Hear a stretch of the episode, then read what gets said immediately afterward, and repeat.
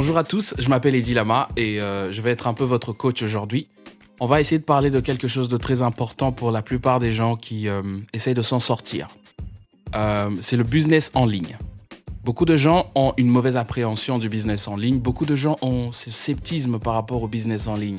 C'est très difficile pour eux de s'imaginer qu'ils peuvent faire de l'argent en ligne. Pour eux, c'est trop difficile ou alors c'est trop virtuel. Alors, je vais vous expliquer aujourd'hui. Moi, j'ai commencé à faire du business en ligne, ça fait maintenant plus de trois ans.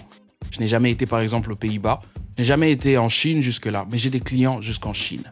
Alors, si vous êtes un créateur de contenu, si vous êtes un influenceur, si vous êtes un designer, si vous êtes quelqu'un qui travaille très souvent comme freelancer, vous savez déjà que vous pouvez faire des clients un peu partout.